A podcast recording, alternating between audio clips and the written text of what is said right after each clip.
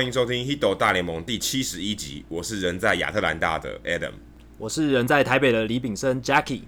我们是全世界第一个中文的 MLB Podcast。除了大联盟当周的时事话题之外呢，我们也会讨论台湾主流媒体比较少追踪报道的内容。有机会的话，我们也会邀请台湾熟知大联盟或是棒球的记者、专家，有特殊专长或经历的球迷听众朋友上节目畅聊独家的观点。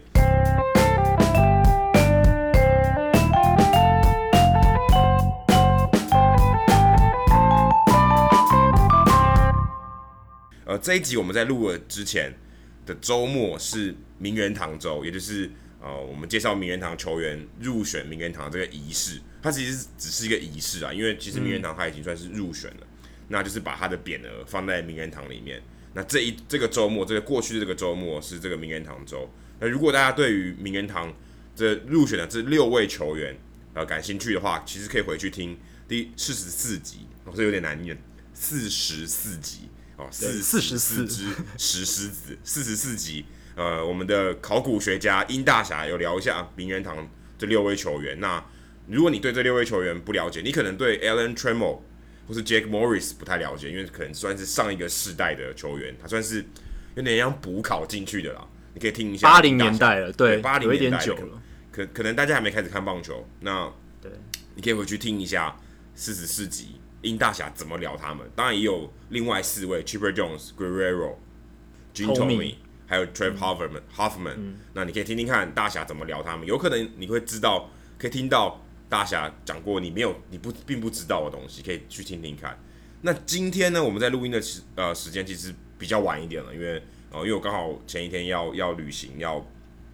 要赶来亚特兰大访呃陈伟英，所以没办法录音。那今天刚好是七三一的交易大限，目前我们在录音的时候只差六个半小时啊，这个交易大限就要关了。那事实上有可能，呃，也不是说有可能，七月过后还是可以交易，但是你必须要通过 waiver，就是让渡名单。现在在七三一之前你可以不用，所以呃，你交易的这个频率啊，或是效率都会比八月的时候来得高。而且呃，大家也视为是一个有点像是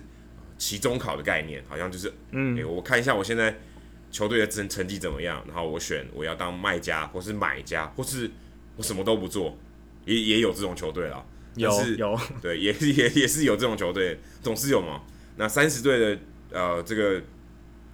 交易刚好到今天为止，从 Machado 算是第一笔的话，一直到开开第一枪了。对，看你算开个第一枪，因为 Herrera 那个应该不算，Kevin 对太早了，太早了。而且这个也很有趣，我顺便来岔题一下、嗯、，Herrera 现在看起来也有可能被卖掉。对，去年的有点像去年的双城队，对不对？还没搞 C 啊！对，我一开始要一开始要买又卖，哎，后来又变成季后赛的竞争者，有点有一点，好像有点反复啊。但是就在边缘的球队了，在边缘有点边缘。那国民队，嗯，也不能说算边缘，我目前看起来看起来他态势不太 OK，就不上不下的。对，甚至昨天呃，我在比赛的时候看到说，OK，Bryce Harper 要被丢上来了。说 Bryce Harper 有没有人要啊？两个月，对不对？两个月，聆听一下报价。对对，目前听起来是印第安人会想要，可是我个人觉得很难，因为 Bryce Harper 的这个要价已经太高，而且他今年的表现虽然全垒打还蛮多的，不过他的表现，我想应该目前不会有人特别想要追追求他。那我个人觉得，Harper 现在拿出来报价的话，可能应该不会比 Machado 那一包换到的来的大，因为。你自己看，他跟 Machado 算是同一等级的一线球星了吧？但是 Harper 也是短租，而且他的打击成绩不比 Machado，而且他是外野手，他的守备价值也价值比较低一点，啊，位置也比 Machado 低，所以我个人觉得 Harper 现在丢上来，他其实能获得其他球队的报价，我觉得不会太高。不过他卖票的效果，我觉得应该比 Machado 好。他对我之前去看国民队比赛的时候，哦，Harper 的这个。人气应该是我看过，除了洋基队以外，除了红袜队以外，可以说是，嗯，在球星界里面，我觉得是第一名，知名度、话题度最高，甚至我觉得比 Mike Trout 还要更好，就是他的知名度，你对，嗯，你看这个球队对于他的这个热爱，我我我觉得可能比天使队热爱 Mike Trout 还要更好，虽然可能球迷比较比较专业一点或者比较资深一点的球迷看这个。例如说选手球员的强度、他的实力或者他的稳定性，Trout 可能来的比较好。可是我们调谈到人气的时候，我不得不说 Harper 的确，你有他卖票真的比较比较容易一点。嗯，从从 Machado 开始第一笔交易到现在，该三十支球队嘛，刚好也就三十笔交易。对，其实比我想象的，我自己看新闻，我觉得蛮没有很多。可是三十笔交易讲一讲，每平均每一队一笔，有还蛮多的、啊，一对两笔啊，因为你一定要跟另外一队组合嘛，所以有三十笔，对对对，所以平均在一对两笔。好像也没有很多哎、欸，好像没有很多。杨基可能一个一队就四五笔了吧？我自己觉得蛮多的，我自己觉得，蛮多的对我我自己觉得蛮多的。其实今年的交易大限前，第一个动的比较快，从明星赛中间就开始了。然后第二个是，确实它的数量应该是说那种很多球球球员、球星、新秀的大交易比较少，都是比较小动作的，比如说交易一个。后援投手交易一个先发投手，这样子的交易越变越多。那我今这几天就有看到一些分析，就分析说为什么今年其实交易大限动得比较快，而且大家交易的意愿好像蛮高的。其实有几个原因哦，有一个很重要的原因是今年的买家跟卖家球队的区分，这个分也非常明显。根据 FanGraphs 这个数据网站的运算，到今天为止，有十六支球队打进季后赛的几率高于百分之十。也就是说，大概一半的球队都可以算是买家，另一半都算是卖家，因为他们季后赛几率不到百分之十，基本上就是大概没什么机会了。那这一些球队都可能会想要卖他们球员，那有百分之十以上的都会想要，也许拼一下，所以他们都有可能会出手。那海盗队今天完成对游击兵的这个交易，他们交易了终结者 Kioni Kela，这这笔交易之后，代表今年这十六支。进季后赛几率超过百分之十以上的球队，全部都有在今年交易大限前做出交易，所以这十六支参参加一下对，对对，对，每个人都有参与了。原本大家以为海盗队就可能这样继续打下去，会按兵不动，因为他们算是交易上比较保守的一支球队，但是他们也出手了，所以这代表说，其实现在这十六支球队他们都很积极的，有想要拼一拼一下的感觉，就算几率不是很高，也要说补强一下，诶，给球迷有个交代。而且不只是竞争季后赛席次的球队跟非竞争季后赛的球队分野明显。今年大联盟六个分区里面，除了美联中区还有西区，冠军基本上差不多底定啊。因为美联东、美联中区就印第安人嘛，非常明显。那西区的话，我觉得太空人虽然最近五连败，但是我觉得他们后市还是还蛮看好的。在这两个分区以外，其他四个分区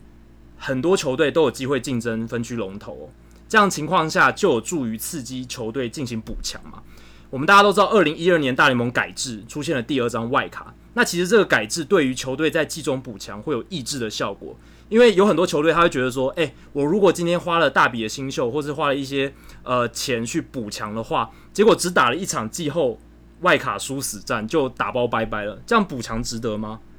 对不对？那大家都之前运动家队补 Lester 跟 Samardzija 对。他们哦，那是最经典的案例，对，那是最惨痛的，就就就是为了那一场，结果还是输。他们那时候送走了 Addison Russell 这个最大的一个新秀，而且战力整个就是，当然当时的战力整个提升，但是付出了很多未来的代价，但是只打了一场季后赛，所以大家在这样的情况下都想避免成为下一个运动家队，所以其实与其说大家想要拼第二张外卡，不如说。这些球队补强是为了抢，想要抢分区龙头，所以现在有很多竞争球队呢，他因为有分，就是拼分区龙头的机会，所以就有高的诱因进行补强。目前，呃，截至到今天为止，有十一支球队有至少百分之十以上的机会可以争取分区龙头，而且有九支球队他们落后分区龙头的胜场差不超过六场。其实，在两个月追六场是。还蛮有机会的，还蛮有机会，只要半个月都有机会。对对，所以这一些我刚刚说这九支胜场不超过呃，就是胜场差不超过六场的球队，他们都有机会抢分区冠军，所以增加了他们想要拼拼这个分区冠军的诱因，还有就是去交易的诱因。所以总结来讲，就是两个原因：一个就是买家跟卖家的身份非常明显，有大就是一半的球队都有机会挑战季后赛，另一半基本上不可能。然后第二个原因就是。有蛮多球队都有机会抢分区第一，造成今年这个交易大限以前，其实我觉得动动作大家动作蛮多的，十六支有进季后赛百分之十几率的球队都有交易，这个应该也算颇罕见的。那而且我觉得，而且我觉得，嗯、呃，不止说这十六支有做交易，其实这十六支也有一部分的球队，嗯、他们做交易，呃，并不完全只是为了争取季后赛席次，或是甚至说，呃，我们说有可能一个就是外卡，应该说外卡第二张或第一张，嗯、或者是分区的龙头，就是有点像是争取这个季后赛的门票。嗯，不过有一些球队，我认为他们现在是想的，例如说红袜队跟洋基队，他们基本上已经确定。一个就是分区龙头，一个就是外卡第一。嗯，这个这个差距，我看目前看起来这个态势应该是不太会变的。所以美联的外卡一跟美东冠军一定是红袜或洋基这两支球队。对，他们的补强比较像是说，我要怎么样让这支球队在季后赛可以走得更深，嗯，可以打到世界大赛，甚至在世界大赛拿下冠军。他们洋基还要抢分区冠军啊，他们还还想抢分区冠军。嗯，不过他们的补强。我觉得更更更深了，就是说，OK，、嗯、我希望我的战力更完整。就算我今天我在季后赛倒了一个人，就例如说，我们举例，例如说，呃，洋基队昨天从双城队交易来了 Lance Lynn，他其实现在呃，我可以看现在其实先发五人，我们其实，在季后赛可能只要先发四人，基本上已经够了。虽然 Severino 最近比较挣扎一点，但是你交易来 Lance Lynn，其实塞不有点塞不进去那个轮子里面，他。他以前也没有呃长时间担任过中继的角色，或是长中继的角色。那找他来，你会不会觉得有点多余？可是我我觉得蛮多余的。我我的看法是他可能会认为说，哎、欸，我有我有一个买保险。如果今天、嗯、如果今天我在季后赛有人受伤，这很有可能嘛？这这几率挺高的，这几率可能比百分之十还高，对不对？非常高。对。那我有我有一个备胎，所以我我我我要确保说，OK。我今天就算是在在我有球员受伤的时候，我还是可以在季后赛这个一个月的赛程里面，我还是有一个备胎。而且 Lance Lynn 其实如果他在巅峰时期在红雀队表现其实不差，算是一个相当可靠三号投手、四号投手，甚至可以二号。而且如果在这个情况下，他也可以当成长中继，算是还算是蛮有弹性的。Lance Lynn 他自己呃，他也当然也知道洋基队的这个情况。他也就说他愿意承担任何的角色，愿意愿意去做任何的角色，因为他会讲这句话，代表说他很有可能在一开始在加入呃洋基队八月到九月这段时间，只要没有人受伤，他可能是一个长中继的角色，嗯，就跟他以前使用他的方法不太一样。那这个这个嗯、呃、这个先发投手的角色，其实，在去年在世界大赛大家有看到，呀，太空人队的做法其实就有点就有点像这样子了。对不对？他等于是用两个先发投手投完这场比赛，因为他的牛棚有点有点太太危险，Ken Giles 也被交易掉了嘛。那其实先发投手在季后赛，我觉得目前看起来的重要性也开始慢慢不亚于说，我们知道可能在呃先交易大限之前，很多球队会想要说我要补牛棚，因为在在季后赛高张力的比赛，牛棚比较重要。但是去年太空人让我们看到，诶，这未必哦，对不对？搞不好先发投手。我我派两个，我跟跟跟光芒队刚好相反，我就两个先发投手双头马车跟你拼一场，对不对？也不见得说我要一定要后援投手车轮战，其实这个做法不太一样。不过洋基队比较特别的，洋基队又补了很多后援投手，其实他的后援投手已经太有点太强了，对不对？又补了 Jose Britton，所以我想他们真的的确是，你看他们有这么多呃这么深厚的牛棚，然后又找来先发投手。我我觉得他们也是有一个备胎的概念，我想要补强更多，嗯、而不是说哎补一个洞。他其实已经洞已经不是很多，就以投手的方面来讲，我觉得洞没有很多。只要他就是，如果今天有人不稳定，他的确有个备胎可以使用这样子。对，我觉得 Adam 提到备胎的观念确实也蛮重要的，因为我一开始看到这笔交易的时候，我其实看不太懂，因为洋基队其实他补进 Britton 之后，还有我们知道 J.A. Happ 之后，他其实先发后援这两端都已经相当完整了。你可能会觉得他先发轮值深度没有那么够，因为 Luis Severino、田中将大、CC Sabathia、Sonny Gray，呃，CC Sabathia 跟 Sonny Gray，这个如果你摆在前几年看，我想说这是全明星阵容啊。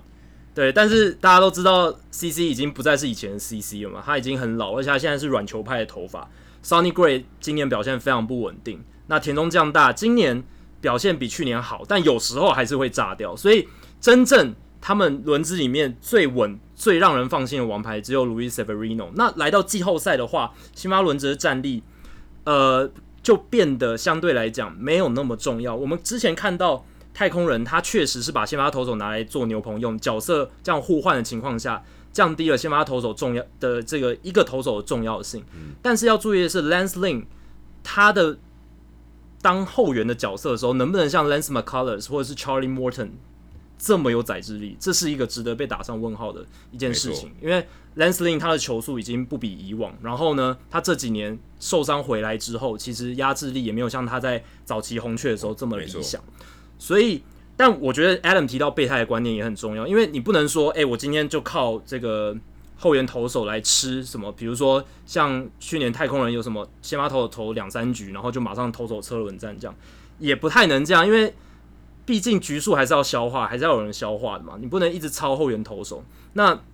有这个备胎的话，万一最后两个月球季最后两个月有人受伤，或者是呃有先发投手倒下来，那至少 Lance Lynn 他可以。既可以当长中继，也可以当先发投手，做一个摇摆人的角色。那在季后赛，他可能角色没有那么明显，他可能重要性没那么高，但他是一个诶缓冲剂，一个 buffer 的感觉。那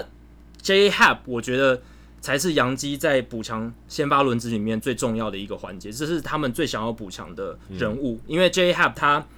虽然账面上 ERA 偏高，超超过四左右，但是其实他的三振能力非常好。那三振能力在季后赛更有它的价值，而且我相信这些先发投手除了 Severino 以外，可能到季后赛我猜不会投超过两轮，就是打线不会超过两轮，可能就是三四局。因为杨基的牛棚太深了，他根本不用让这些先发投手投那么长。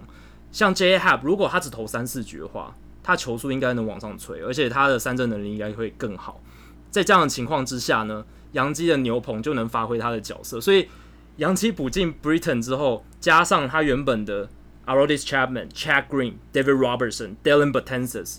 这已经是五大具有终结者等级的本柱了。再加上，其实他们今年还有两个默默无名的牛棚大将，Jonathan Holder 非常非常出色。投球的内容相当好，四十二点二局，防御率二点一一。然后虽然三针不突出，但是他的压制力是非常好的，平均每九局的安打数只有六点一而已。嗯，然后还有另一个球员 AJ Cole，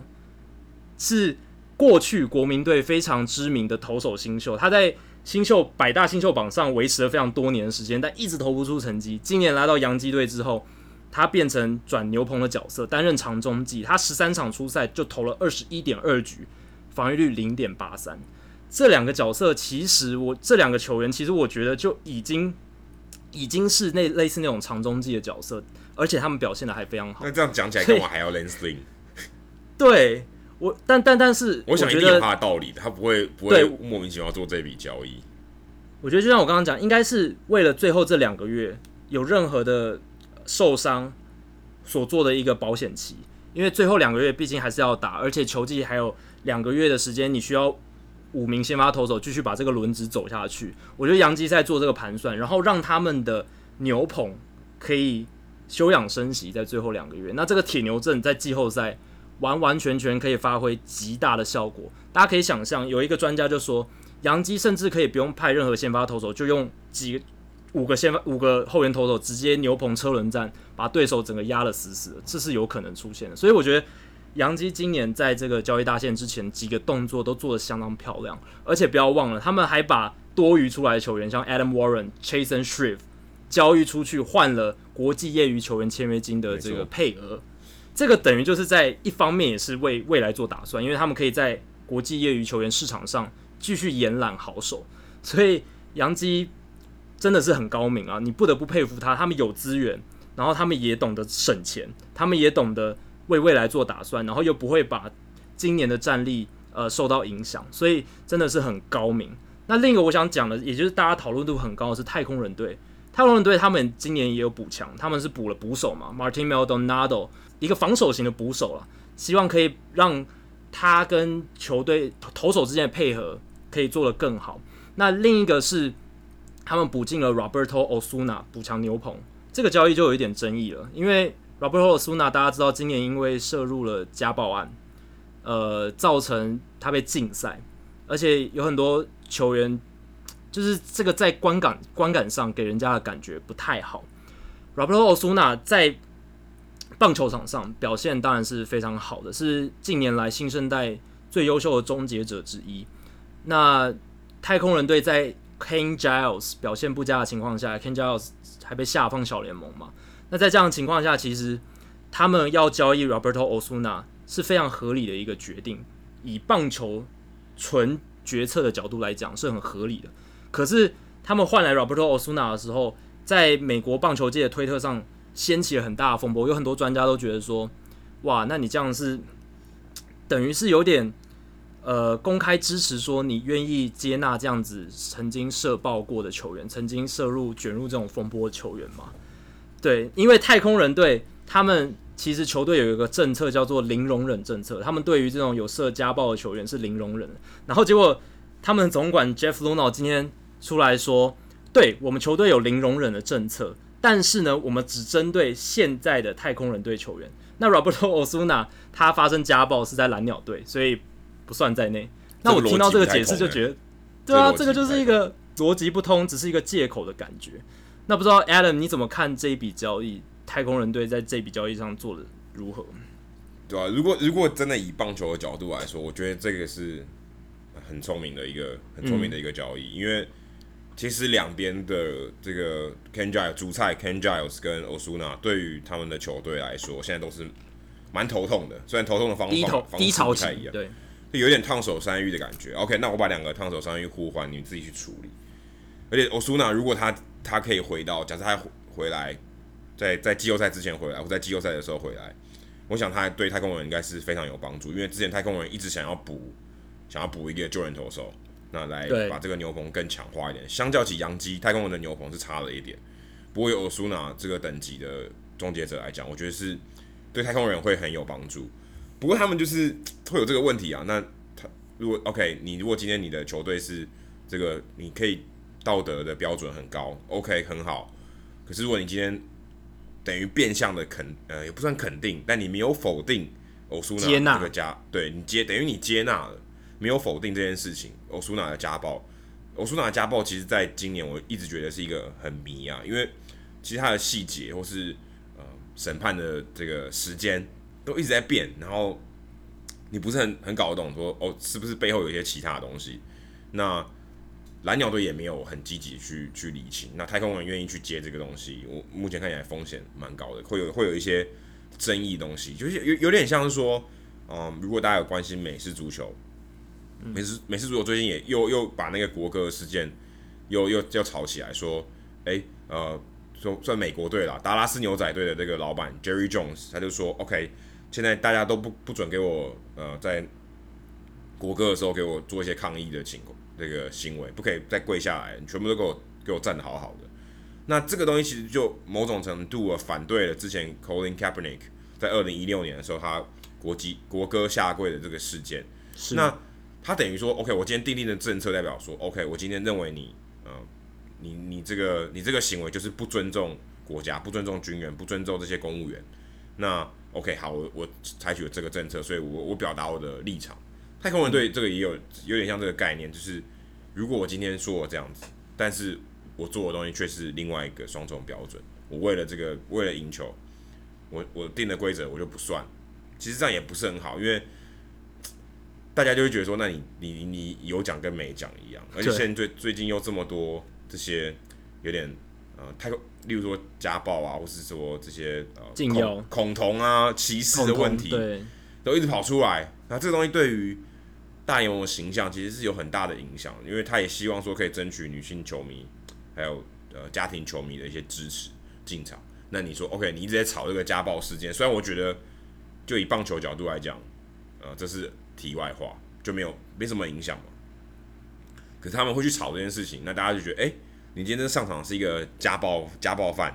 啊，要要上场投球，跟 Chapman 一样，就感觉不是太好啦，对不对？对，他代表是联盟嘛，对，代表联盟形象。就不是太好，对、啊，而且还有一个争议点哦，就是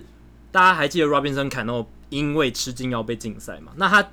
被抓到吃禁药，他其实是不能打季后赛的。如果今天水手队打进季后赛，Cano 是因为禁药的关系不能够打季后赛。有趣的是，奥苏纳是可以的，家暴被禁赛是可以在那一年打季后赛的。所以这也有让很多专家说，这样子联盟的角度是说，哦，家暴比吃禁药还要不严重的意思吗？而且跟 Chapman 一样嘛，Chapman 二零一六年也是家暴，没错没错，他也是在那一年有因为家暴被禁赛，但是他还是可以在季后赛出赛，而且在季后赛是一个全国媒体会关注的场合，全美会关注的一个场合，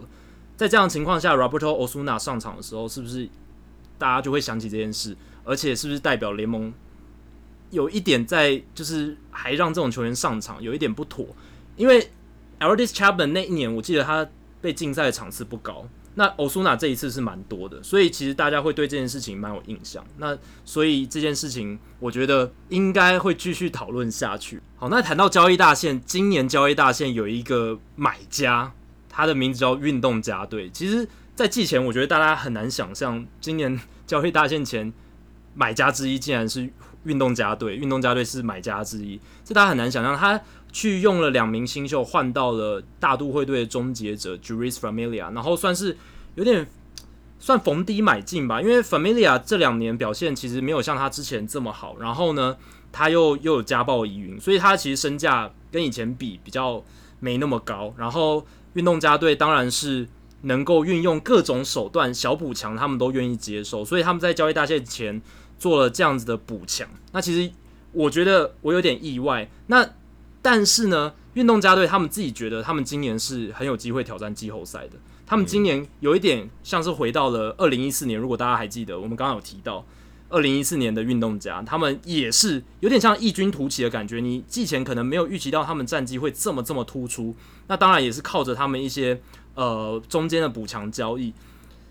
运动家队今年上半季打得非常好，应该是说从六月开始战绩不断往上升，到七月的时候到达一个。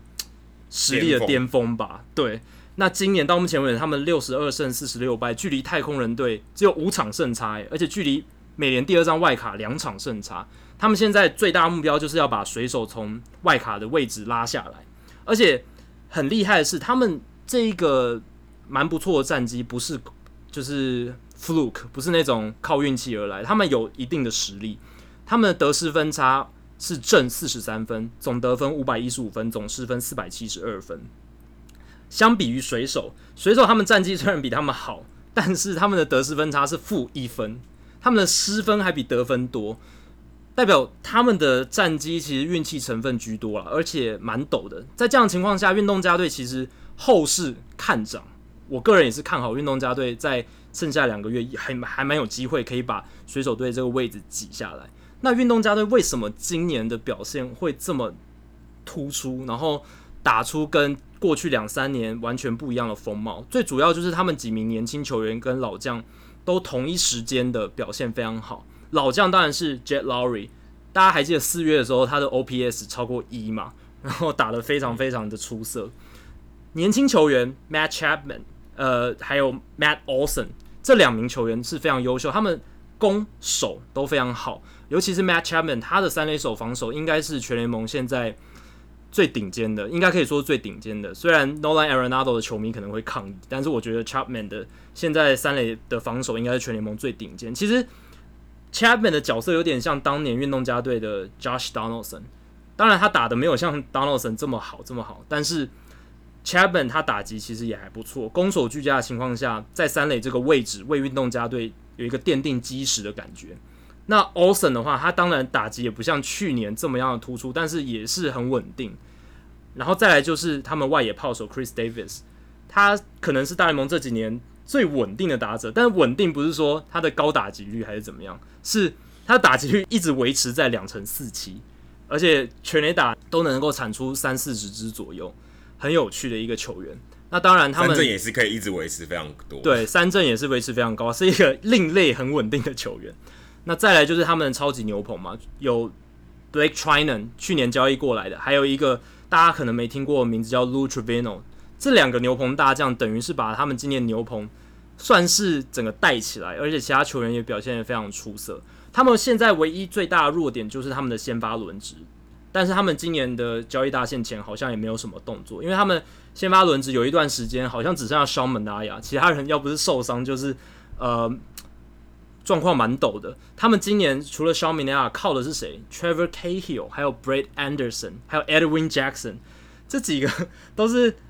很七八年前的名字，七八年前你来看这些球员，你会觉得哇，好强的轮值哦。但是现在看起来有点像是东拼西凑的杂牌军。不过他们的表现都还算蛮稳定，为运动家队提供还不错的成绩。当然还有一个年轻的投手叫 Frankie Montas，他表现也还不错。所以在这样的情况下，运动家队今年打出崛起的气势。不知道 Alan 你觉得他们会不会在接下来超车水手，然后一举挺进季后赛？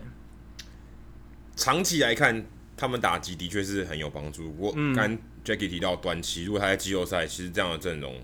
投手实在太危险了。就算你勉强闯过第一关好了，嗯，我觉得要假设外卡一要闯过杨基那一关，个人看起来也是我我个人看起来也是不觉得不太可能哦。对，因为他他最好的是马尼亚呢，就但没有没有没有没有一个够有宰制力的投手可以可以承担那个外卡那一战嘛，嗯、但也很难说这种事情，就跟之前看皇家队打，就那刚刚提到二零一四年皇家队打赢运动家，可能当时大家也不会觉得说，哎、欸，运动家今天派 Laster 看起来就是一夫当关的那种投手，是。当时，那目前看起来运动家没有没有没有这个没有没有这样的人。那刚刚提到说 Jed Lowrie，Jed Lowrie 其实在四五月以后打得很差了，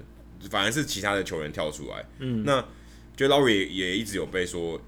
呃，在在运动家也会一直说要被交易嘛？对。但是目前看起来不太可能的，因为这个他们现在要全力冲季后赛，而且在交易截止大限之前，呃，我我我觉得看起来打线是不太可能会再再动了。嗯。那有可能动就是他们在补一个比较强力的呃先发投手。Cole Hamels 已经被交易到小熊队了。目前现在看看起来台面上有的先发投手也不多了，几乎几乎没有了。几乎说 OK，你今天说。曾经可以在季后赛这种一夫当关的这种能力的人，目前看起来台面上没有那种有冲击力的先发投手。对，虽然 Cole Hamels 这这两年已经当然不复当年，不过你可以期待，我觉得至少可以期待。嗯，那你可以赌，但是运动家现在目前台面上也没有什么好好的投手可以选，所以嗯，他们当然有机会闯进季后赛，但现在目前看起来他们的路不会走得太长。但棒球是远的啊，很难说。真的，目前看起来我觉得。是不太有机会。那他们，我觉得最有趣的是，他们好像每一年都是这种打法，嗯，好像每一年的阵容都都不是太好，然后都很年轻。那有机会的话，就像 Samardzija，然后 Lester，赶快去，赶快去把两个强的投手盘过来，赶快把他找进来，然后冲击季后赛试试看。好像这几这这这五六年来，我目前 Billy Beane 的做法都是这种做法，对，就是小市场，像有点打游击战的感觉，没错。因为他们不像杨基，他们有那么多资源嘛。那在这样的情况下，他们如果做那种完全坦的话，像小熊、太空人，其实是有可能会一蹶不振啦，几率非常高。哦，其实小熊跟太空人那种做法，我觉得他并不是完全坦，因为他们的做法其实还是他们坦一部分而已。比如说他们的野手，野手是靠选秀累积来的，可是他们的他们的投手是买是交易来的，是买来的。对，所以他们还是有一部分是。要花钱去买的，没错，对，就是运动家看起来是完全不会做这种事情。但是，对，很有趣的是，太空人跟小熊都经历过战绩完全非常差的阶段。但是，运动家像还有光芒，其实运动家跟光芒的情况非常像，他们都是没有完全到战机，他们不会让战机整个跌到真的谷底，他们会维持一定的竞争力，从来没有完整的重建，而是不断的修整阵容。然后，像刚刚 Adam 提到的。有机会的话就拼，像二零一四年这样，今年也是类似的情况。他们修整阵容的方法都像是大家可能有时候看的是雾里看花，因为像光芒队今年初，大家如果还记得做了几笔交易，让大家非常不满，像是交易掉 Corey Dickerson 嘛，换来 CJ Cron，应该说找了 CJ Cron 过来来替补 Corey Dickerson 的这个打线的位置。那那当当时就有人觉得光芒队你这样是不是太？对不起球迷了，你这样做是不是？呃，他也对不起 Corey Dickerson，因为 Dickerson 其实表现的也不错，也很便宜。但当然对光芒队来说算是有一点贵了。不过他们这样子的做法证明是，他们还是能够在有限的资源，然后在不断的调整阵容的情况下，一直有新血进来，而且透过数据分析找到最新奇的或者是一些大家还没想过的方式去维持竞争力。所以运动家跟光芒是。在这个大联盟的市场上面，很有趣的两支球队，从来没有完全的坦，但是呢，也从来没有像呃小熊跟太空人那样在谈完之后回来，然后大交大交易或者是大撒钱的去补强，也没有，他们就是这样温温的一直在中间。那有机会的话，就往前拼一下。至于这样的做法能走多久，就可能要持续观察下去。所以运动家真的是一支很有趣的球队，他们就是不会完全的重建，而是不断的修整阵容。有机会的话就去拼，这种都是比较小市场球队的操作方式。说到操作方式，运动家队也有非常创新的行销手法。他们最近宣布一个非常有创意的新的球票方案。他们大胆的取消了以前大家比较熟悉的季票制，而是选改采像主题乐园这种很就是吸引会员的这种会员制。它非常有弹性，它是让你可以造访所有的球赛，而不像以前季票你只能选十场、十五场有固定座位的 package。它这个会员制是你可以造访所有的球赛，那你还可以像以前的季票一样，你可以选。几场是你有固定座位的，作为你的固定座位场次。其他没有固定座位的场次，它给你一个专门的区域叫 Tree House，大概是一个可以容纳两千人，在在左外野，在左外的一个酒吧，一个可以容纳两千人的地方，所以你就可以在那边呃看比赛。那有时候你如果想说啊，我想看好看一点的位置，你也可以选择升级，让自己坐在比较好的位置。所以你等于有三种做法，你可以。呃，在这个八十一场里面，你有固定座位的场次是像以前机票一样，你还可以就是呃，像一般的时候，你没你不想坐固定座位的时候，就去 Tree House，你也可以选择升级。所以这个会员制它是非常有弹性的，而且可以让这些会员可以随时去看主场八十一场比赛。而且我觉得最诱诱人的一个优惠是球场餐饮打五折。所以热狗，比如说原本要六块钱，现在只要三块，而且球员商店、呃球队商店的商品，就是什么纪念品那些东西，打七五折，然后停车也有相关优惠，而且最我觉得最厉害的是，它这个会员制，它的价格呢是跟原来季票的 package 的价格是一样的。比如说你今天买了这个会员制，然后呢，你的固定座位场次是十场或者是二十场。它这个价格就跟以前季票十场、二十场的 package 价格一样，所以等于是释出非常多的利多给球迷。那这个新的会员制，我个人是看了非常心动了。不知道 Adam 你怎么看这一个会员制？这个新新的会员制，你跑球场比较多，然后你也比较有这种观众的经验，你怎么看这一个运动家新推的方案？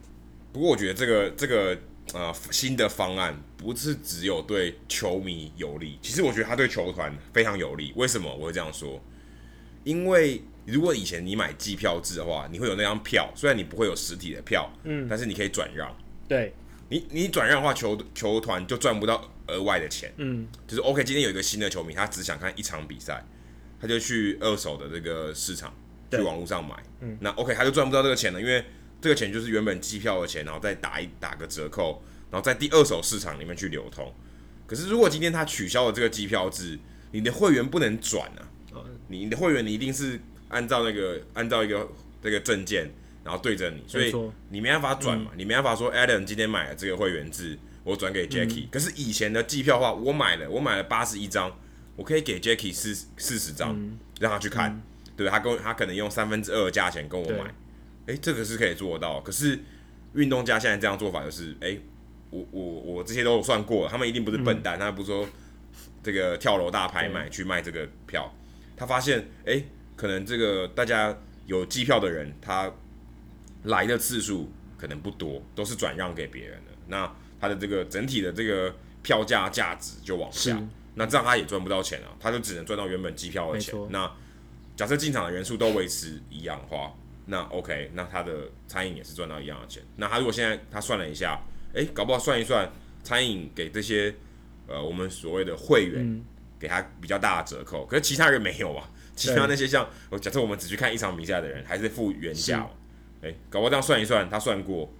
你搞不好还比较赚哦。然后反而你你愿意更想去会员制，因为你会员制，你一旦有了，你你买了，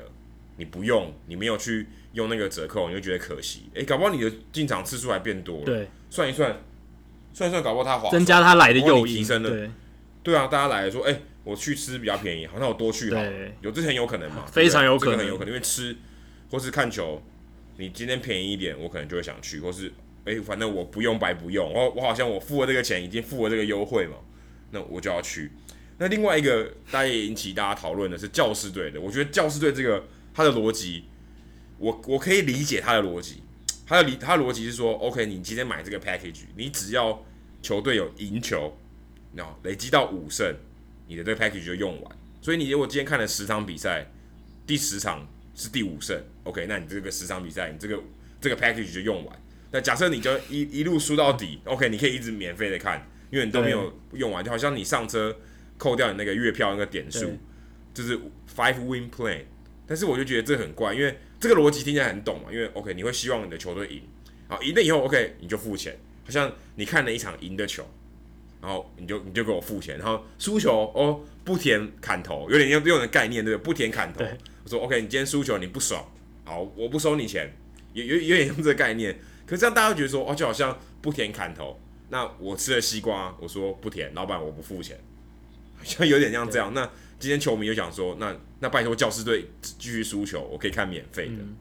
这这这逻逻辑上我觉得通，就是 OK，你希望你希望说。呃，你看的赢球，你开心，你再付钱，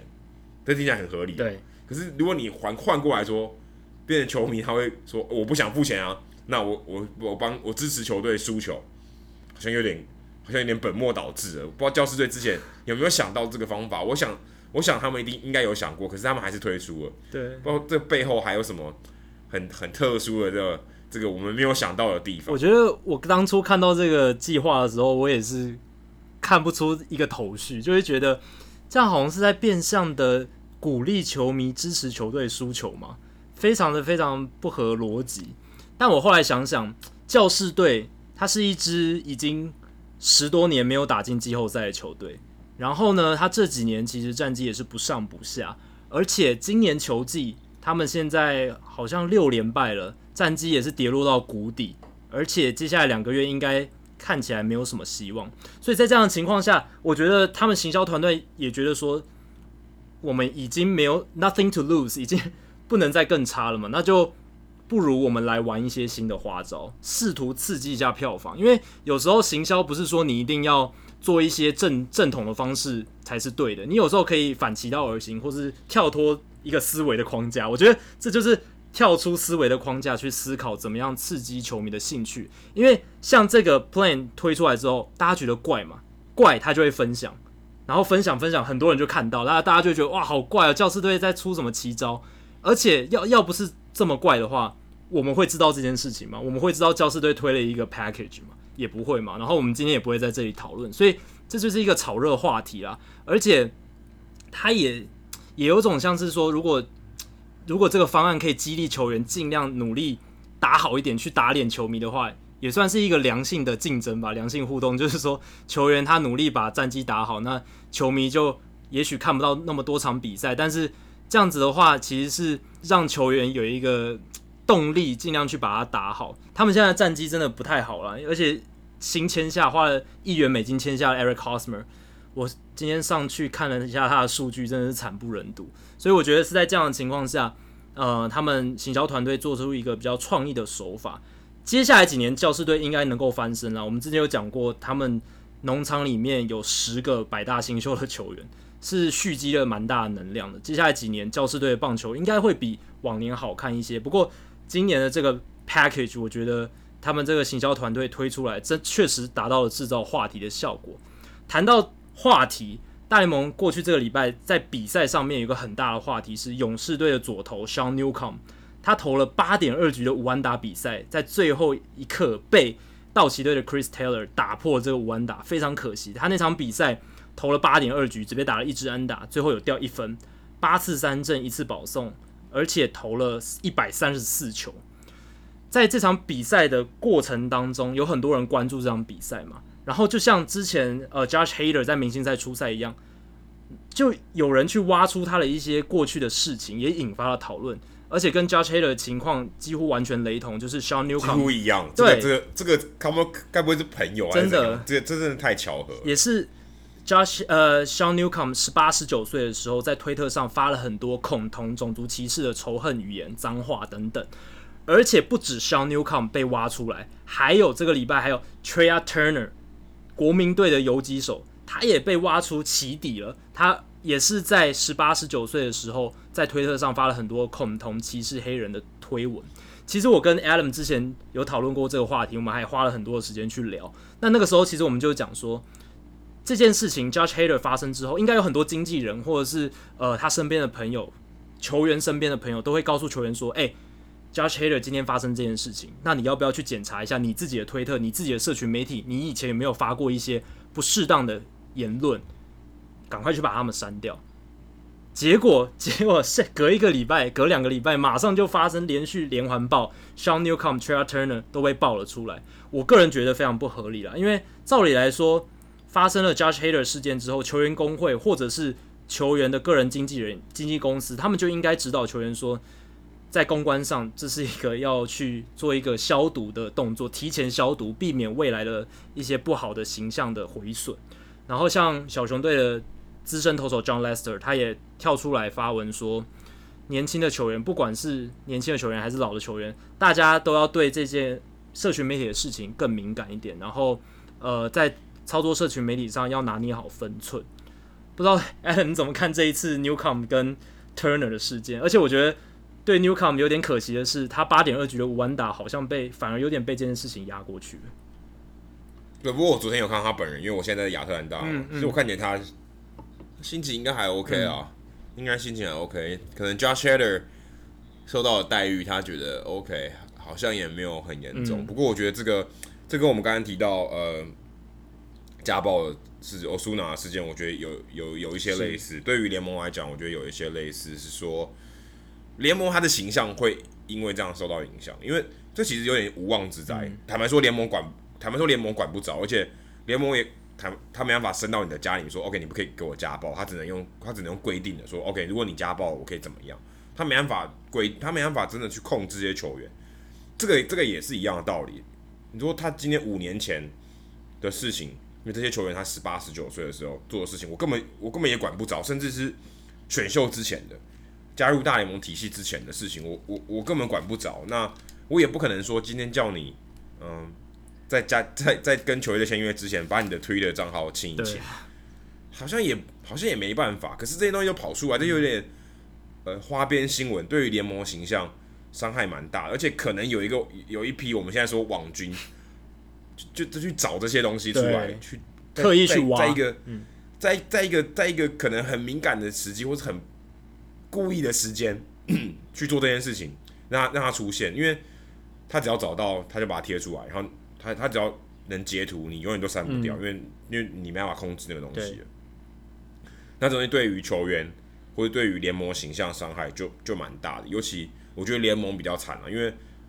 你这个东西越多，累加的是加在联联盟身上，不是加，因为 Newcomb 就 Newcom，Header 就 Header，Turner 就 Turner，他自己自己承担自己的。可是三个全部都加在联盟身上，对，对不对？联哎说 OK，你的球员怎么都是都都都都是这种，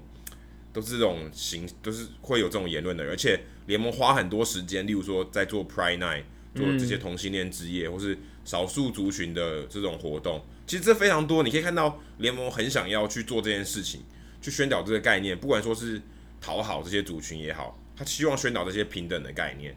透过球赛，透过这些行销活动去做这些事情，就就因为被你们这些在五五年前的这些小鬼给毁了，对不对？而且它也不是一加一加一的效果，它是一乘二乘三的效果，它是一个加成、啊。那你这种，而且也许我们可以预告，我我觉得现在可能过这一这一个月内还会有其他的人，还会有其他东西跑出来，只要刚才 Jacky 讲的。这些经纪人没有够去严格看他们以前发过的推文或是 Instagram，我觉得还是会有人找到他有不当的这些，应该都有些政治不正确，或是就是有些歧视的言论去去这这些，比如像 Trevor Bauer，、嗯、虽然他的比较像政治不正确，但是也会有人拿这个来攻击他嘛，对，对，一我觉得一样的意思。那以我们之前也有讨论过，像我们跟呃林家正讨论过说，OK 球员怎么样？经营经营社群媒体，这是水能载舟，亦能覆舟。你真的要很小心的使用这些东西，尤其太方便了，对不对？太方便了。对啊，随便打几个字。看球员他们在休息室的时候，基本上都在看 Twitter、嗯、或是 Instagram，所以，呃，你你你可能在缺乏深思熟虑的情况下，你就写了一些东西，嗯、就出去了。那这一出去就是永远了。对，就你不说开个玩笑，OK。如果你今天是一些仇恨的、歧视的言论，你出去就是出去了，你收不回来。反走过必留下痕迹。对你，你想，OK，你说出去五秒钟就把它删掉，OK，搞五秒就有人截图了，对，真的，对，你怎么办呢？你怎么办呢？所以，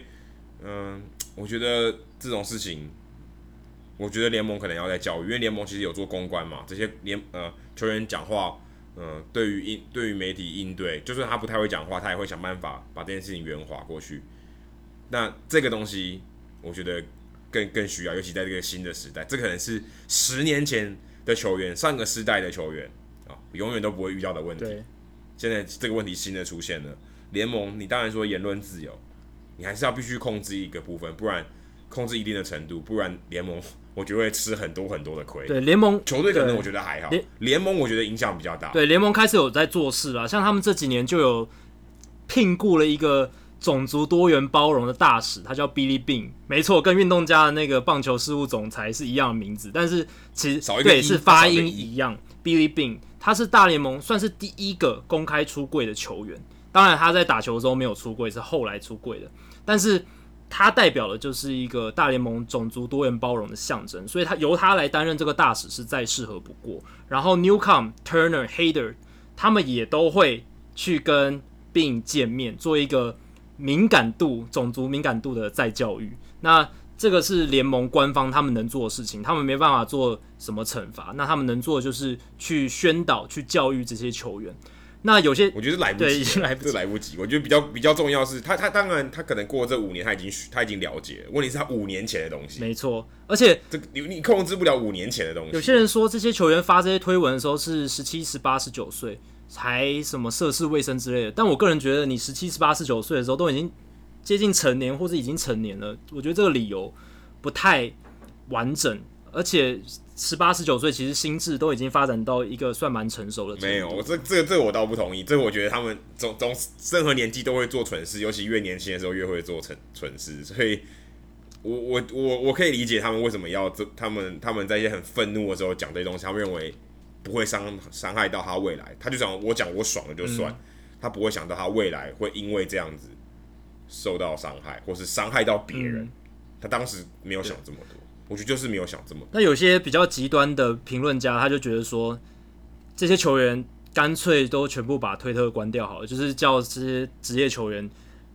为了避免这些潜在的问题，你干脆要转职业的时候就把推特全部关掉，不要用社群媒体，社群媒体。好坏就是还是一个社群媒体是一个很糟糕的地方什么的，但其实这又太过度了。这不行，这我觉得太太过度了。因为矫枉过。其实社群媒体有它非常正面的力量，包括一些社会运动的发起，而且像球员里面也有跟这些发仇恨言论在光谱另一端的，在散播正面能量的球员，像是 Sean Doolittle，他就是一个呃在社群媒体上发很多公益相关的消息，而且会。在社群媒体上说很多，呃，怎么样让大联盟变得更多元包容啦？他会上面在上面宣导这些事情，而且他个人也很支持社群媒体的使用。除了我刚刚讲的那些原因之外，他是在社群媒体上认识他的老婆，然后他们现在很恩爱这样子。所以其实从 Sean Doolittle 的例子，我们也可以看出，社群媒体只要使用正确，它是可以发挥它的正面能量，而且职业球员他更能透过社群媒体发挥更多的能量去影响。整个社会，只要他的利益是好的。那说到 Turner，他除了这一个争议之外，还有另一个争议是发生在球场上。他在七月二十三号对上酿酒人队的比赛当中，他想要做一个偷点，因为那时候是两出局了，他是做一个偷点，结果他没点好，他把球点到了大概本垒板附近，但其实球没有往界外区跑，是往界内区跑。但 Turner 他点完之后，他觉得自己点不好，他第一时间没有办法跑垒，他就很泄气的。直接站在原地，然后把球棒往地上一砸，然后就想往休息区走了。这等于是放弃，直接放放弃跑垒，等于形同就是直接出局。那这个行为就让球迷看了傻眼，而且总教练 Dave Martinez 其实也有意识到这件事情，他隔一天就把 Trea Turner 放在板凳上。这不只是一个球员态度的问题，当天洋基队光芒队的比赛，相信大家都知道，因为这个洋基队的声量比较大嘛。Gary Sanchez 这个知名的捕手，他在那场比赛里面有两个 play 都有态度的问题。第一个是他有一个爆头球，呃，投手的爆头，然后 Sanchez 他去救球的时候是用走，算算有点像是用走的，结果原本在二垒上的 Jake Bowers 一路就跑回本垒了。然后第二个是那一场比赛的最后一个出局数，他打了一个滚地球，啊，他想说啊，就出局了，但没有，因为二垒光芒队二垒发生了一些手忙脚乱的一个情况，结果 Sanchez 那时候在加速的时候已经来不及了，最后光芒把那个错误弥补之后还传一垒，最后还是把 Sanchez 给刺杀，比赛结束。所以有很多人说，杨基那场比赛会输球跟 Gary Sanchez 有很大的关系，而后来 Sanchez 也因为呃，也不说因为这件事，后来桑切斯就传出他属膝部受伤的消息，又被放上伤兵名单。那有些阴谋论就说是洋基队为了压低这件事情，压低这件事情影响，所以故意把 Sanchez 放上伤兵名单，试图去呃掩盖说他态度不佳的事实。但其实 Sanchez 态度不佳早就不是新闻了，因为他其实在小联盟时期就已经有态度不佳的新闻，就是打球没有百百分之百的全力等等。那不知道 Alan 你怎么看这两起球员态度出现问题的事件？我觉 我我我个人觉得这个可能比比刚刚那些歧视啊、仇恨的言论，我觉得这个影响还还更大一点。嗯、因为这个其实我们就只看大联盟对于我们说学生棒球或是呃其他文化的东西，以前我们会谈到说甩棒，对不对？甩棒有人就是态度不好，说 OK 小朋友不要学这个太招摇，但是有人一部分认为，呃，这个颇具观赏性，嗯、对不对？态度的问题跟观赏性，OK 这个刚刚这两个不认真的是绝对没有观赏性可言，嗯、对不对？绝对没有，所以你只有坏的，你没有好的，对，你完全没有好的，这个没有什么争议可言。对于这些球员来讲，啊，他们还前阵子还不是颁了一个呃 Hustle Award，对不对？嗯、对看那些拼拼劲奖。OK，Gary、okay, Sanchez 可能是光谱另外一端，就是没有拼劲。你打球缺乏拼劲，你这个球球员表现这样子，球迷就不会觉得好看。你就是要拼嘛，对不对？拼，因为大家喜欢看飞扑啊、扑街啊、滑垒啊，让你看看这些看起来就是让你觉得很拼，这比赛精彩度才会提升，球迷才会进场。所以这个东西我觉得真的真的不太好，尤其。嗯，你说 Gary Sanchez 这个阴谋论，我我个人觉得不太可能啊，嗯、因为毕竟他对洋基的重要性很高，而而且而且而且后事后看 Aaron Judge 受伤，哇，你少了 Gary Sanchez，其实差距蛮大的，嗯、那火力又少了一炮，那你放 DL，你至少十天不能打，我觉得不太可能，因为这样，因为这个跑垒不认真而惩罚他，能能让他休息一场已经，而且其实捕手休息一场，你刚才根本也看不出来，对不对？对 捕手休息一场。到底是不是罚还是让他轮休？其实看不太出来。那嗯，我觉得这个真真的只能靠教练去跟他们沟通，说 OK，你你就给我认真跑。之前 Machado 也有这种情况，嗯、那也打滚地球，没有认真跑，他认为死定了。其实 Bryce Harper 也有啊，Bryce Harper 也是常，我觉得还蛮常出现这种情况。那 Gary Sanchez 之所以被放大，当然是因为洋基队，另外就是他是最后一球，对不对？他是比赛最后一个出局数，影响很大，因为我记得只差一分吧。你给我认真跑，哎、欸，这比赛还有悬念的，对啊，所以其实这个东西，嗯，Sanchez 这个这个事情，就其实后来我觉得杨基队算是躲过一躲过一劫，这件事情没有被炒得很大，在台湾可能被炒比较大，可在美国其实没有炒得很大，大家可能就觉得 OK，你就是，反正你你你可能就是跟一般那些嗯不是很认真的球员一样，就懒得跑，因为你的你还速度，他也不是速度派的嘛，他认为打打那些滚地球我就死定了。那像什么啊、呃，很多捕手其实都这样，像 Wilson Ramos，、嗯、你打他打那些滚地球根本就几乎不跑了，他几乎是这种走的了。那他就是想要打安打，他他只要那野滚地球他几乎不跑，因为他知道百分之九十九点九他都会死，除非你爆传，甚至他也不会赌那个爆传，搞不好爆传你都还会还会上一垒，还还会还会死在一垒之前。我觉得大部分球员跑垒比较。就是稍微松懈一点的情况，都是比如说比赛中间不重要的时候，或者是大幅度领先、大幅度落后，真的是没有必要认真跑的时候才会做那种事情，才会看起来比较没有那么认真。那其实我觉得这个情况还是很少，大部分都还是很对对。我我想表达就是，大部分球员都是在比赛没那么重要的时刻去做这件事情，就是一方面也是保护自己的脚嘛。不要出现不必要的伤势。那 Sanchez 这一次之所以就像刚刚 Adam 讲的被放大检视，就是因为那个 play 是颇为关键，而且直接造成了球队的输球，所以对球迷、对教练团来讲都交代不过去，才会发生讨论度这么高的情况。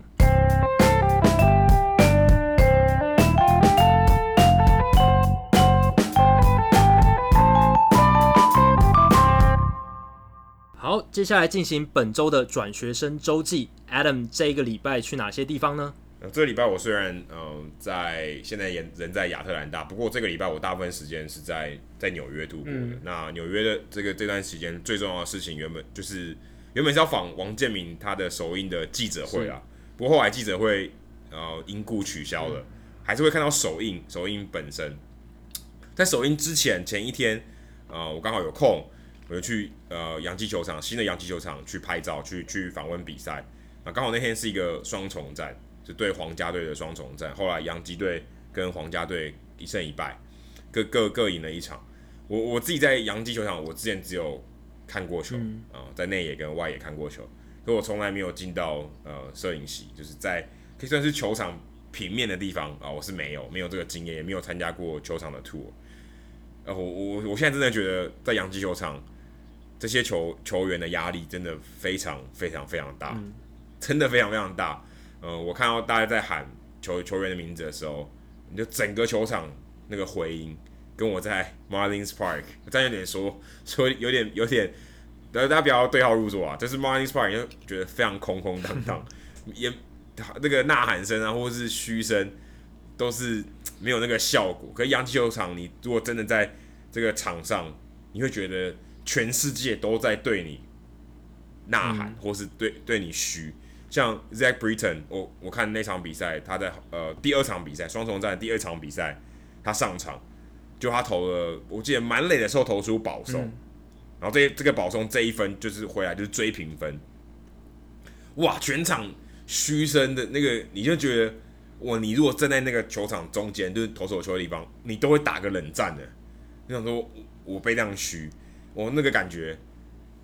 我我是如果今天球大家有机会有一天可以当记者，我是在在球场在在球场下方的时候，哇！你看你听到那种感觉，真的是压力非常非常大。这也难怪大谷翔平会选择会选择一个小市场的球队，嗯、真的真的不难不难理解。那天呢，双重战第一场比赛也是纽约洋基队的新的四十号。Luis Severino 的先发，那隔一天我就看到杨基以前的四十号王建民他的首映，我觉得也还颇有传承的意味。而且那天七月二十九号，如果没有记错的话，就是王建民呃之前被释出啊，这好像是受伤的那一天。七月二十九号是一个关键的期间，不好意思，我现在有点忘记，但是我记得好像是被释出那一天。那天这天刚好也是呃到二零一八年的七月二十九号这一天。是他的首映，那这天首映刚好呃我有去参加，因为我去采访，看了这个首映的内容。那我们之后也会想要想尽办法哦、呃、邀请这个我们说呃这个这个纪录片的导演叫做陈维阳先生 Frank，、嗯、那拍了这个纪录片叫《后镜》王建民的故事。那《后镜》这个我也有呃特别跟导演求证过，说哎、欸、这是不是故意的双关语？嗯、因为 Lay Life，那 Lay Life 如果大家对于棒球有看英文的转播的话，Lay Life 其实讲就是这个球进到本垒板的尾劲，对尤其王建民的深卡球，他就是进到本垒板以后会往右打者的内角往下下往下移动，很有尾劲。那 Lay Lay Life，如果你今天不是一个球迷，你可能看到的是呃王建民晚期球员生涯晚期的这个过程，这段时间叫 Lay Life，因为 late 有晚的意思嘛，后面的意思。那它其实就是一个双关语，然后它翻译成后劲。那后劲导演也说，其实这个比较不像是球员呃在棒球上会用的术语，大家比较讲讲违禁。可是你不会讲说人生有违禁，对，对不对？你今天讲话，你今天这个话很有违禁哦，不会这样说嘛，对，对不对？可是你会说，哎，很有后劲，对不对？后坐力很强。看了一个笑话，过了五分钟还在笑，很有后劲。比较常听到，那有点像对，所以在中文上比较比较偏向于。呃，人的这个方面比较离棒球远一点，可是如果是英文的话，它刚好坐落在一个非常好的一个双关语的位置。那我也特别跟导演求证，可惜这个呃不是在记者会上，因为记者呃，因为那个时候是呃观众的座谈，那记者没有提问的时间，所以很可惜我没有呃这个东西没有被写在新闻里面。不过我私底下有问这件事情，我觉得蛮有趣。如果今天球迷听到这个，你会你可能会想到这个片名是有精心设计过的。嗯、那我顺便嗯帮、呃、这个纪录片做一下宣传。如果大家有印象的，对，可能大家其实球迷应该都知道，有听我们节目的人应该都知道有这个纪录片。他们在十月的时候会在美国的戏院上映。嗯应该是全美的戏院，如果今天有播的话会上映。台湾的话要等到十二月，所以呃，我希望可以在在台湾上映之前，我们邀请到 Frank 这个导演来跟我们节目聊一聊，诶，他访他他的跟拍王建民这段拍纪录片的过程有哪些东西？我们不会嗯、呃、只聊王建民，我们希望可以说，诶，今天他也是一个球迷嘛，嗯、就跟我们一样，对，不对？然后也是想要透过媒体的方式，透过拍纪录片的方式，传达他想要。传达的东西，诶对、欸，想要传达说，今天球员带来的一个正面的能量。王建民从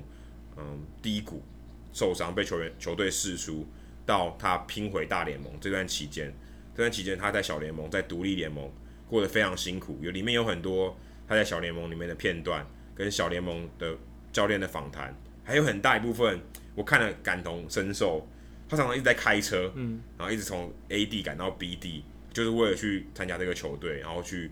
嗯，去找一个机会，有点像我现在在记者这个的、这个、游子的生涯，一直从 A 跑到 B 再跑到 C，一直跑来跑去，就是为了嗯，就是为了一这个工作嘛。那一直在移动，一个游子很像游子。那王建民在记者会上说，他希望透过这个嗯这个纪录片，因为他其实自己很害羞，他也不太嗯面对镜头，所以他拍这个纪录片，其实对他来讲，他对他来讲个人是。蛮为难的，也算是 蛮蛮踏出一大步。对，如果对踏出一大步，蛮为难。可是他的心里的这个这个这个想法，就是我希望透过我的故事，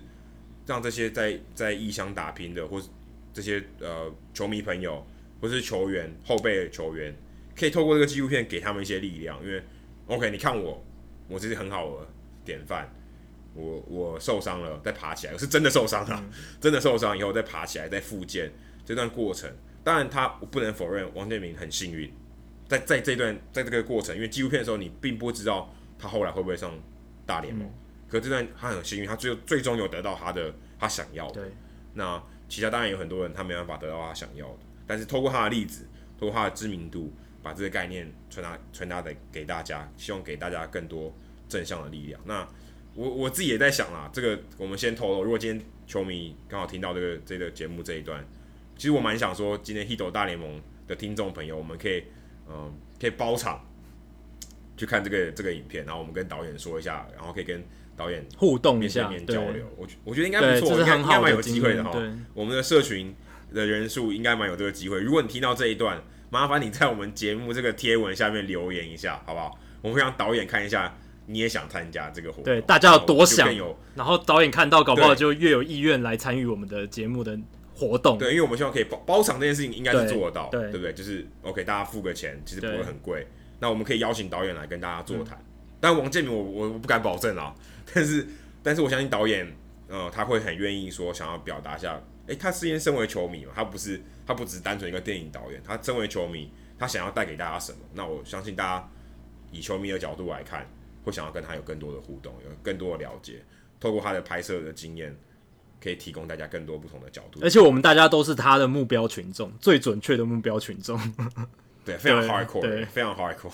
那除了导演以外，其实现场还有一个很特别的嘉宾是 Miss Cole 葛仲山，葛仲山小姐，她有去首映会现场，那她还有问问题。那他其实是呃跟制作团队是因为朋友的关系，他本人并不认识王建民，而且我相信他应该是大都会的球迷，因为他是。皇后区的皇后嘛，所以他应该支持皇后区的大都会队，但但他有现场到现场呃去看这个首映会，然后对王建民表达支持，也有提问这样子。好，那今天数据单元 Jacky 也要讲到我们刚刚所有里面讲到的人，对，我要讲的是 Newcom，但是在讲 Newcom 之前，我想先来一个最新资讯快报，就在我们录音的当下，大联盟交易大限前有两个重要的讯息，第一个是。国民队他们说不会交易 Harper，然后今年要挑战继续挑战季后赛。第二个是我们刚刚讲到的光芒队，他们做了一笔交易，他们用三名小联盟选手换到了红雀队的 Tommy Fan 外野手。诶，这个就是就像我刚刚讲的，他们一直在思考怎么样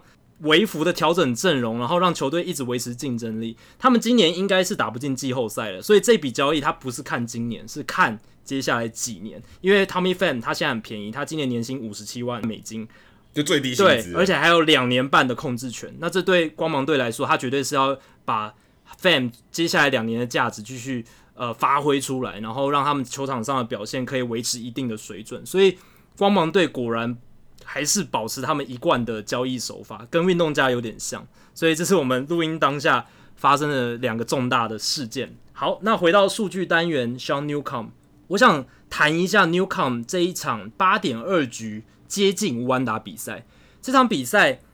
他投了一百三十四球，八点二局一安打一失分。然后大家就会去想说，诶，Newcomb 他一直以来都是这么优秀的投手吗？还是只是一个很呃，中阶的球员突然投出这么好的成绩，Newcomb 他其实是一个一直是一个大物新秀，他之前在天使队，后来是在 Andrelton Simmons 那个交易案从天使变到勇士队。那其实他虽然是大物新秀，但是他之前为人诟病的地方是他的控球不太理想。呃，上大联盟之后这个问题也有出现。去年他投一百局，防御率四点三二，然后呃保送率是百分之十一点三。那这些数字其实来到今年都差不多，因为他的三振率跟保送率都差不多，代表他的控球还是有问题。可是他今年的防御率从去年的四点三二降到了三点二三，足足降了超过一分。这最大的问题在哪里？最大的关键在于他的场内球形成安打的几率从原本的去年的三成二七降到两成五三，所以其实可能跟他运气今年运气稍微好一点。有关系，他的防御率会进步的关系，可能是他今年运气稍微好一点，并不如大家想象中他的投球内容进步这么多。即便如此，他还是一名相当优秀的投手，因为他的三振功力还是不错，而他的球速非常快，所以他今天能投出八点二局的无安打比赛也不算侥幸。那从我想再从两个层次来看他这一场一安打的比赛，他用一百三十四球，这在近代棒球真的非常非常少见哦。一九八八年，而且还要注意一点是，他投八点二局，一百三十四球，只投了一次保送，这更少见。一九八八年至今，就是有这个足球记录开始到现在，单场保送不到两次，用球数最多的比赛，呃，是 Randy Johnson 啊，Roger Clemens 这些人，他们那时候都有投一百六十球，一百五十八球，然后单场保送呃不到两次。不过从二零一零年到现在，能够像 Newcomb 投到一百三十四球，而且单场保送不到两次的这个情况几乎没有发生过了。从二零一零年到现在，单场保送不到两次，然后投球数超过一百三十球的，包括 Tim Lincecum、Clayton Kershaw，还有 Chris Carpenter、Roy Halladay 都投过，但是 Sean Newcomb 的一百三十四球是最多的。为什么会这样？而且他没有，他只有一个保送，而且没有被打安打，那到底球去哪里了？对。就有人去看他的足球记录，发现他呃量好球之后被打这个界外球的次数非常多，然后几乎每一次都要跟打者一直缠斗到很多球，所以才会有这样奇怪的现象。因为照理来说投那么多球，你要么一定是保送多嘛，要么就是安打多，但是他这两项都、啊、一直没办法解决打者。对他这两项都没有，但是你都可以解决打者，然后只有一个保送，所以这种情况是非常非常少的。以前以前可能用球数偏多的年代还会比较有这种情况，但是现在更不可能发生，因为。总教练根本不会让你投这么多球。然后呢，如果不看保送的话，光看 Newcom 他这场比赛投一百三十四球这件事情本身就已经很少见了。我们来看一下近十年大联盟单季先发投手至少投一百二十五球的先发场次数量。二零一零年有二十五场，二零一一年四十五场，二零一二年还有十九场。接下来快速下滑，二零一八年到现在只有三场，二零一六年一整年只有一场。所以几乎是都是用个位数在算，在算的。然后呢，像以前用球数比较没有那么顾虑的年代，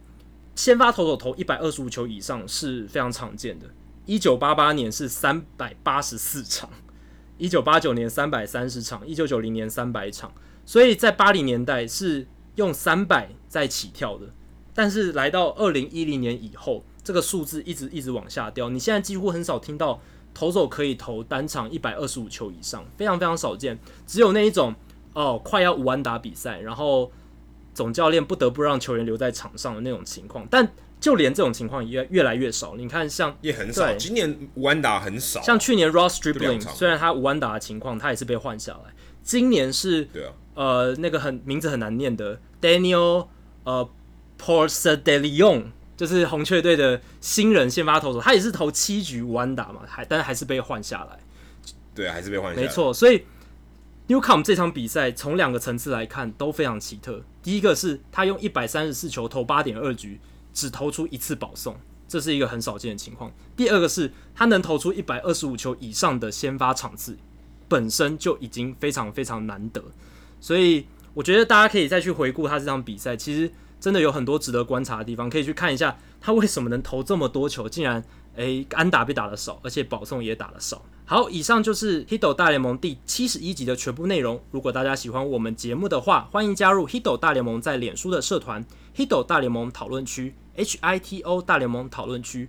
点选按加入，回答三个简单的问题，就可以进入社团，和我跟 Adam 以及其他上过我们节目的来宾跟听众朋友一起讨论棒球、聊棒球的话题。如果大家喜欢我们节目的话，想要免费订阅也很简单，只要上我们的官网 hitomlb.com。h i t o m l b dot com 上面就有详尽的订阅方式解说，不论你用电脑、手机、平板，作业系统是 iOS 还是 Android，都可以免费的订阅。另外，也希望大家到 iTunes 的 Podcast 专区，在 Hito 大联盟的页面底下帮我们评分跟留言，让还没听过 Hito 大联盟的朋友能更快速了解我们的节目内容还有特色。谢谢大家，拜拜，拜拜。